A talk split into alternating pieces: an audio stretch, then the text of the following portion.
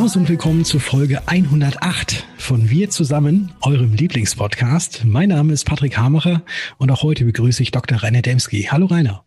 Hallo Patrick, ist natürlich auch mein Lieblingspodcast. Ja, unser aller Lieblingspodcast. genau. Ja, und nicht, äh, nicht nur das, äh, auch in dieser Woche gibt es natürlich wieder einige Geburtstagskinder in der Branche, denen wir auf diesem Weg einen digitalen Glückwunsch zusenden möchten, nämlich zum einen die liebe Doreen Gossert von der KS Auxilia aus Berlin. Dann ist dabei unser Moderatorenkollege, der Frank Golz, aus äh, einigen Facebook-Fachgruppen sicherlich bekannt. Außerdem hat Geburtstag die Stefanie Barb aus dem Hause der Compex der Johannes Frosch aus dem Hause der Bayerischen und auch unser lieber und geschätzter Kameramann, der Robin Worms. Herzlichen Glückwunsch, lieber Robin. All diejenigen hatten in dieser Woche ihren Ehrentag und alles Liebe euch und natürlich auch allen Geburtstagskindern möchten wir zurufen, die wir vielleicht hier nicht erwähnt haben. Herzlichen Glückwunsch an euch alle und aus dem bunten Reich der Celebrities, das darf ich ja wieder machen. Ne? Ich bin ja der bunte Bildzeitung äh, Moderator hier. Da feiern heute an diesem 27. April ihren Geburtstag unter anderem die britische Sängerin Sheena Easton. Sie wird heute 62 Jahre alt. Und die Zwillinge und Superstars Lars und Sven Bender. Sie werden heute 32 Jahre alt. Und last but not least, the one and only, wie du wahrscheinlich sagen würdest, Rainer, Ace Frehley, der Leadgitarrist der Band Kiss. Und er feiert heute seinen runden 70. Und ich denke mal, dass du auch später ähm, als kleine musikalische Hommage an Kiss ähm, einmal die weiße Farbe auspackst und sie dir ins Gesicht klatscht, aber vielleicht auch was spielen wirst. Selbstverständlich. Das, äh, da komme ich nicht dran vorbei. Es gibt übrigens auf YouTube ein sehr, sehr nettes Video, wo der, ähm, nicht der Ace Frehley, sondern wie heißt das, muss ich überlegen, wie hieß denn der? Gene Simmons, genau, der Sänger, der, der lässt sich da dieses Kiss-Gesicht von seiner Tochter schminken. Ist total süß. Schick, das hat natürlich auch das hat natürlich einen extrem großen Vorteil. Ne? Man sieht den ja jetzt gar nicht an, dass die jetzt schon, also dass der so Liedgitarrist, dass er jetzt schon 70 ist. Ne? Also mit Schminke Stimmt. ist, glaube ich, viel rauszuholen. Ja, ich habe die auch tatsächlich vor zwei Jahren oder drei, zwei oder drei, glaube ich, das war so die Abschieds Abschiedstournee, habe ich die noch live gesehen hier in München. Das war ziemlich cool. Mhm. Ja, und ob dein heutiger Interviewpartner, lieber Patrick, auch KISS-Fan ist, das weiß ich natürlich nicht. Aber was ich weiß, ist, dass er nicht nur von Berufswegen ein glühender Fan der Löwen vom TSV 1860 München ist. Und so ein Löwen führt auch das Unternehmen, das er vertritt, äh, nämlich äh, ist er dort im Vorstand schon seit vielen Jahren äh, unterwegs, führt auch dieses Unternehmen im Wappen. Brancheninsider wissen jetzt wahrscheinlich schon, von wem ich spreche, Patrick. Ja, ich denke mal, dass das jeder weiß, und zwar ist die Sprache von Martin Gräfer. Und mit ihm durfte ich äh, in der letzten und auch in dieser Woche einen Freundebucheintrag machen in das Freundebuch des Vereins Zukunft für Finanzberatung. Und da gibt es auch den kompletten Podcast mit beiden Episoden natürlich auch zu hören. Und wir haben uns jetzt hier mal so ein paar Zuckerle rausgepickt, wie es so schön heißt. Und da starten wir jetzt mal direkt rein. Interview. Du hattest es ja gerade schon erwähnt, dass dein großer Bruder bei der Bank war und du ihm nachgeeifert hast und dir vorgestellt hast, oh ja, da werde ich mal der Filialleiter. Aber war dein Weg denn jetzt in die Finanz- und jetzt Versicherungsbranche, war der so klar von Anfang an geebnet oder wie bist du dahin? Nee, natürlich nicht. Also ich habe mich im Jahre des Herrn 1984 beworben. Ich habe bestimmt 60 Bewerbungen geschrieben. Übrigens, damals war es üblich, den Lebenslauf und die Bewerbung handschriftlich zu machen. Mhm. Also nicht zu kopieren. Also wenn ich sage 60 Bewerbungen, dann meine ich tatsächlich 60 Mal den Lebenslauf mit der Hand geschrieben. Es gab mhm. zwei Lebensläufe. Es gab den tabellarischen Lebenslauf und es gibt den in Prosa getexteten Lebenslauf und den und das Bewerbungs- und Motivationsschreiben. Ähm, also ich sagte, das hat echt Arbeit gemacht. Meine Mutter hat mich da ganz schön gestriezt. Damals wollte ich Bankkaufmann werden und habe mich beworben bei allen Banken in der Region, also aufgewachsen, wie gesagt, in Hockenheim. Das heißt, die wichtigsten Banken waren dann in Mannheim. Mhm. Da hatten alle großen Banken auch sehr große Niederlassungen. Ich kann mich noch gut erinnern, als ich mich bei der Commerzbank beworben habe. Ähm, da kam auf einen Ausbildungsplatz und die hatten jedes Jahr, ich glaube, mich zu erinnern, zwölf neue Auszubildende, kamen 1200 Bewerber für einen Ausbildungsplatz. Das war 1984 echt eine andere Zeit. Und ähm, ich habe mich dann bei, ich würde mal sagen, Sparkassen, Volksbanken, Commerzbank, Deutscher Bank, Dresdner Bank, also bei allem, was Rang und Namen hatte und einige, die es auch heute nicht mehr gibt, beworben. Und von 30 Banken habe ich, glaube ich, 25 Absagen bekommen ohne Einladung. Mhm. Und fünfmal wurde ich dann in, äh, in Tests eingeladen, Assessment Center Und wenn ich mich allein erinnere, bei einer Sparkasse waren das drei Ebenen von Assessment Center. Also erstmal ein schriftliches Assessment, dann eine Gruppenübung und dann nochmal ein Einzelassessment. Das war ziemlich deprimierend. Ich war damals ähm, 15, 16. Das war sehr deprimierend, muss ich sagen, so zu kämpfen. Und äh, entschieden hat sich dann die Versicherung für mich, weil ich habe mich dann bei drei Versicherungen beworben, um es genau zu sagen, Huck Coburg, Allianz und die Gotha. Mhm. Warum Huck Coburg und Allianz? Das ist ganz einfach. Ich kannte keine anderen und meine Eltern ehrlich gesagt auch nicht. Also schon damals die bekanntesten Marken. Ja. Ähm, Huck Coburg hat keinen eingestellt unter 18 und ohne Abitur. Ich hatte ja kein Abitur. Mhm. Ich habe ja die Schule mit der mittleren Reife, also das Gymnasium mit der mittleren Reife verlassen. Äh, und Allianz hat keinen eingestellt ohne Führerschein weil es mhm. direkt eine außendienstorientierte Ausbildung war. Und bei der Gotha bin ich dann gelandet. Meine Mutter ist mit zum Bewerbungsgespräch gegangen, um sich dann mal damit umzuschauen, wo denn der Junge da landen würde. Und dann haben wir ein tolles Gespräch geführt in Mannheim. Und äh, ja, da hatte ich dann das Glück, genommen zu werden. Und das war, ich würde sagen, beruflich mein größtes Glücksmoment, mit ganz tollen Menschen in so einer Filialdirektion zusammenzuarbeiten. Da habe ich das Ziel übrigens später auch erreicht. Da wurde ich Filialleiter, nämlich Filialdirektor dieser Filialdirektion. Ja. Das ist also quasi mein Berufstraum gewesen. Mhm. Und ähm, mit ganz tollen Menschen, mit denen ich auch heute noch wirklich guten Kontakt habe.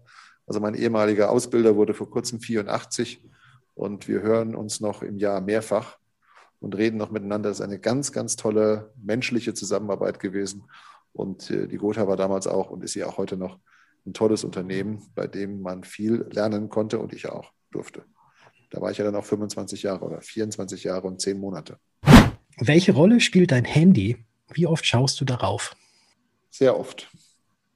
Also ich zähle es nicht, aber ich muss es ja auch gar nicht zählen. Mein Handy könnte mir die Antwort ja selber geben. Ich gucke mhm. lieber aber nicht hin. Es spielt eine, es ist fester Teil meines Alltags und es ist auch fester Teil meiner Kommunikationsaktivitäten. Okay. Also quasi schon mal sehr häufig immer, schreibe ich jetzt mal als Antwort. Ja, ich hin. bin quasi fast immer online, ja. ja. Gibt es Aufgaben in deinem Job, auf die du auch gerne verzichten könntest? Ähm, also sagen wir es mal so, es gibt Aufgaben, die fallen mir schwer.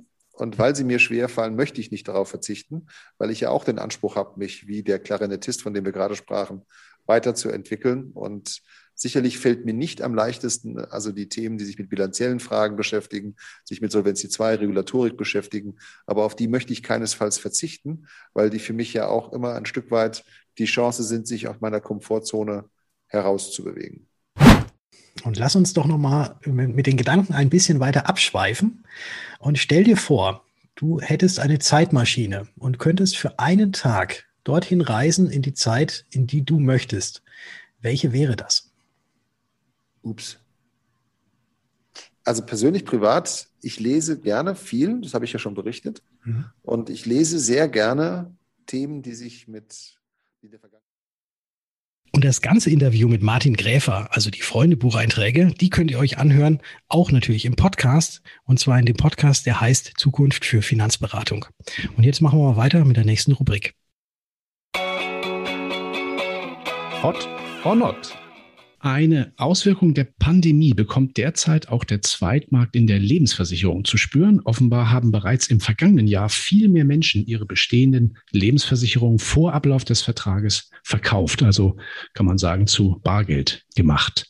Das vermeldet dieser Tage der BVZL, das ist der Bundesverband Zweitmärkte in der Lebensversicherung. Und offenbar haben die Mitglieder des Verbandes im Verlauf des vergangenen Jahres Lebensversicherungen im Wert von rund 290 Millionen Euro angekauft. Das bedeutet im Vergleich zum Vorjahr ein Plus von immerhin 20 Prozent. Gründe dafür dürften auch sein, dass viele Menschen aus finanzieller Notlage heraus gehandelt haben. Zitat, das war nicht der typische Frühstorno. Das sagt Markus Dr. Markus Simon, Vorstand der Winninger AG. Demnach seien auch Altersvorsorgeverträge liquidiert, von denen sich die Kunden sonst nie getrennt hätten. Schwieriges Thema und ein Trend, der wohl auch noch weiter in diese Richtung gehen wird. Ja, das Ganze geht dann natürlich zu, häufig auch zu Lasten der persönlichen Altersvorsorge der Menschen, ist ja ganz klar. Und also wird das auch die Gesellschaft dann auch in fernerer Zukunft noch ganz schön beschäftigen. Was ist da unsere Meinung dazu und auch vor allem deine, Patrick? Macht es in der jetzigen Situation Sinn, einen solchen Schritt zu gehen und die Lebensversicherung zu verkaufen? Was rätst du da deinen Kunden, hot or not?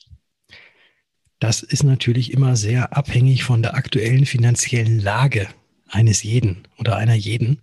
Deswegen kann man da jetzt pauschal nicht sagen, das ist hot oder das ist not, not hot, sondern ähm, da muss tatsächlich jeder und jede ähm, ja selbst mal gucken, ob das Ganze tatsächlich Sinn macht, weil eins wissen wir ja, äh, es bringt jetzt mal eben Geld, was, was hoffentlich nicht benötigt wird, aber wenn es benötigt wird, was da an einen natürlich auch finanziell sehr gut unterstützt. Aber was du ja auch gerade schon angesprochen hast, das Ganze geht halt dann auch zu Lasten der persönlichen Altersvorsorge, weil das Geld, das ist halt dann nicht mehr verfügbar für später mal. Und deswegen mhm. muss man da, glaube ich, wirklich zwei oder auch dreimal drauf gucken, bevor man diesen Schritt wagt. Mhm. Ansonsten ist natürlich diese Zweitmarktverwertung jetzt äh, kein schlechtes Mittel, äh, wenn man ähm, ja, wenn man Geld benötigt und halt noch Lebensversicherung hat, weil es doch deutlich mehr bringt, das über diesen Weg zu liquidieren, als wenn man jetzt sagt, komm, liebe Versicherer, gib mir auch bitte den Rückkaufswert. Ja, das ist klar. Sicherlich, das ist auf jeden Fall schon mal der bessere Weg oder der lukrativere Weg, aber nichtsdestotrotz klar, kann ich mir natürlich schon vorstellen, dass in so einer Situation dann dann, äh, dann man auch mal eine Kurzschlussreaktion hat ne? und einfach sagt, komm, jetzt muss ich aber unbedingt was tun. Ähm, ich würde also immer sagen, alleine machen ist vielleicht keine gute Idee. Lieber jemanden fragen, bevor man so einen Schritt geht, der sich ja. damit auskennt. Ja, das definitiv. Gehen wir zum nächsten Thema? Ja, klar. Okay. Die Bundesregierung hat im Rahmen des neuen Infektionsschutzgesetzes auch neue Pflichten für Unternehmerinnen und Unternehmen definiert. Äh, deswegen müssen Unternehmer wie auch Maklerbetriebe ihre Beschäftigten, die nicht ausschließlich im heimischen Büro arbeiten, grundsätzlich mindestens zweimal pro Woche selbst oder auch Schnelltests anbieten. Und auch die Homeoffice-Regelung wird angepasst, und zwar auf Seiten der Arbeitnehmer und Arbeitnehmerinnen. Diese besagt nun, dass Mitarbeiter ein Homeoffice-Angebot ihrer Firma nur noch aus besonderen Ausnahmefällen ablehnen dürfen. Dazu zählen zum Beispiel, wenn im Homeoffice kein ungestörtes Arbeiten möglich ist oder ein adäquater Arbeitsplatz eben nicht zur Verfügung steht. Also mal wieder eine neue Corona-Regel für Arbeitnehmerinnen und Unternehmer. Ja, und was halten wir von diesen Maßnahmen? Hot or not? Ja, also ich finde, äh, das mit dem Testen macht definitiv Sinn. Ich finde es ein bisschen schwierig, sagen wir mal, dass man die Unternehmer damit mit dem Thema allein lässt und da von staatlicher Seite nicht noch ein bisschen mehr Unterstützung zur Verfügung stellt. Das ist in anderen Ländern auch ein bisschen anders geregelt. Da machen sie sich ein bisschen einfach, würde ich jetzt mal so sagen. Immerhin hat ja Jens Spahn schon vor Monaten versprochen, dass irgendwie kostenlose Tests zur Verfügung stehen sollen. Das ist ja aber auch dann nie was draus geworden. Das muss man jetzt selber kaufen. So ein Test, der kostet pro Mann und Nase und Einzelausgabe irgendwo so zwischen sechs und acht, zehn Euro manchmal auch. Ne? Mhm. Ich habe jetzt gerade für uns hier fürs Team eine ganze Charge bestellt. Das kann bei einem größeren Belegschaft schon ganz schön ins Geld gehen, wenn man das zweimal die Woche machen muss. Sinn macht es aber, glaube ich, aus meiner Sicht.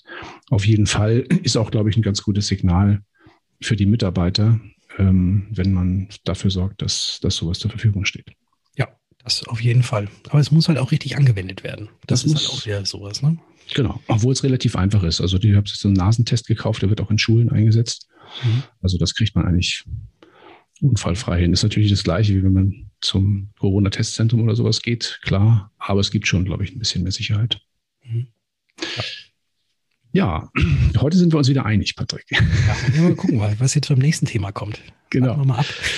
Ja, das nächste Thema, das beschäftigt sich mit dem SPD-geführten Bundesfinanzministerium, das äh, laut, laut neuesten Meldungen weiter an seinen Plänen für einen Provisionsdeckel in der Lebensversicherung festhält. Da sagte nämlich der Jörg Cookies, der ist Staatssekretär im BMF, im Rahmen einer Veranstaltung der BaFin. Da hat er gesagt, ich habe immer betont, dass wir über eine Begrenzung der Kosten sprechen müssen, wenn wir die private Altersvorsorge erfolgreich unter den Gegebenheiten der Niedrigzinsphase weiterentwickeln wollen. Und entgegen diesen Plänen hat die Ratingagentur Assicurata berechnet, dass ein Provisionsdeckel die Erträge der Kunden gar nicht wesentlich verbessern würde. Wie das Versicherungsjournal berichtet, wurde dafür eine aufgeschobene klassische Rente und eine indexgebundene Rente mit 35 Jahren Laufzeit berechnet, bei der 100 Euro Monatsbeitrag eingezahlt werden. Genau, und bei voller Ausschöpfung des Provisionsdeckels in Höhe von 25 Promille reduzierte sich in der Modellrechnung die monatliche Prämie nur um 6,12 Euro. Und bei der Indexvariante waren es sogar nur 4,68 Euro gegenüber der 40 Promille Variante. Also Hälfte der Provision kommt nur sehr wenig beim Kunden an. Offenbar wird also die mögliche Wirkung eines solchen Deckels im Ergebnis für den Kunden unterschätzt. Und daher unsere Frage, Gretchenfrage, Provisionsdeckel in der LV, bringt das eigentlich was für Kunden oder eher doch nicht? Hot or not? Also ich bin grundsätzlich gegen den Provisionsdeckel. Also würde ich sagen, absolutes Not. Das ähm, ist, glaube ich, nicht zielführend, so wie sich die Politikerinnen und Politiker das Ganze vorstellen, dass jetzt einfach mal ein Provisionsdeckel gemacht wird und dann auf einmal alle am Ende mehr haben. Äh, ich glaube nicht, dass das so ist. Und äh, wir sind ja immer noch in der Vertragsgestaltung immer noch relativ frei. Und deswegen möchte ich da den Appell an die Politik richten und sagen, äh, packt euch erstmal in die eigene Nase und dann äh, schaut mal, was ihr da jetzt hier mit freien Unternehmerinnen und Unternehmern tut, wenn ihr sagt, dass ein Provisionsdeckel zwingend erforderlich ist. Genau. Außerdem kann der Kunde ja auch einen Honorarberater konsultieren, wenn er das nicht will. Ja, die Wahlmöglichkeit besteht. Das ist schon da. Von dem her, Ganz genau. genau. Ja, sind, wir sind uns einig, Patrick. Ja, diesmal dreimal, dreimal sind wir uns wieder einig. Ja, warten wir mal ab, was nächste Woche kommt. Ja. ja. Genau, war ein bisschen disharmonisch letzte Woche, deswegen mussten wir jetzt mal wieder ein bisschen Ausgleich schaffen. Aber war ja auch mal nicht schlecht. War ja auch mal nicht schlecht. Ähm, disharmonisch ist auch ein sehr gutes Stichwort, weil so ist, glaube ich, die Musik, von der du jetzt gleich berichten wirst, nicht. Und äh, wir hatten es ja anfangs schon erwähnt die Farbe wird rausgeholt, um sich lustige Gesichter aufzumalen. So sieht's aus, ganz genau. Nein, dis disharmonisch natürlich ganz und gar nicht. Dafür rechtschaffen laut wird das Ganze. Wie schon zu Beginn versprochen, gibt's heute etwas aus dem reichhaltigen Repertoire der Monsters of Rock, würde ich mal sagen, den Hard Rock All-Stars von Kiss. Und das Ganze zu, zu Ehren von Gitarrist Ace Frehley, der heute 70 Jahre jung wird und äh, ja, was habe ich ausgesucht? Einen Titel, der zu meinen absoluten Kiss-Favorites zählt, würde ich mal so sagen. Ihr hört dann jetzt gleich God gave Rock'n'Roll to you. Und dieses Lied kenne ich sogar. Und in diesem Sinne wünschen wir euch eine famose, erfolgreiche und vor allem natürlich auch gesunde Woche. Und in einer Woche, da hören wir uns wieder im dem ersten Podcast im Wonnemonat Mai sozusagen, weil da haben wir tatsächlich schon Mai. Und da freuen wir uns, wenn ihr auch wieder einschaltet, wenn wir euch dann wieder zurufen. Wir zusammen. Bis dahin. Ciao.